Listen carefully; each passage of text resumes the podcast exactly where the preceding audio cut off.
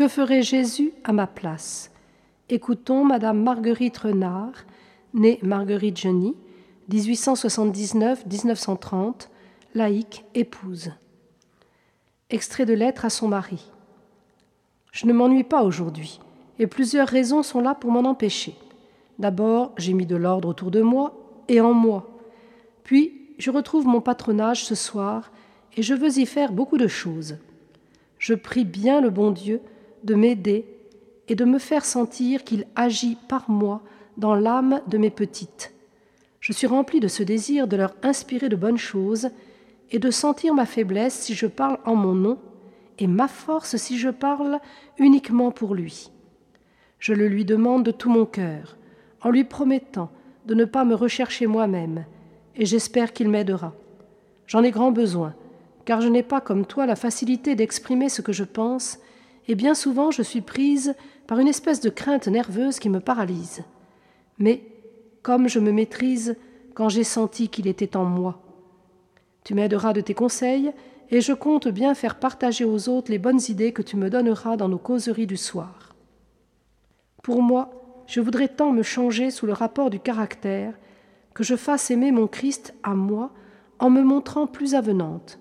C'est, je crois, mon point faible à travailler, avec ce diable d'amour-propre qui me joue tant de tours, souvent sans que je m'en doute.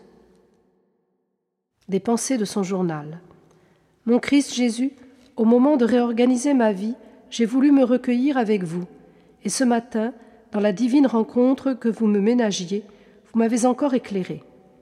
L'idée dominante de ma vie reste toujours la même, chercher à me rendre utile et à faire plaisir aux autres, et pour cela, sacrifier ce qui serait une recherche personnelle, une occupation qui m'éloignerait du but. Voilà mon Christ bien-aimé mes vues sur cette année. Conservez-moi les forces nécessaires pour remplir ma tâche selon votre esprit. Me rendre utile et plaire aux autres, cela suppose un détachement que je ne pratique pas assez complètement.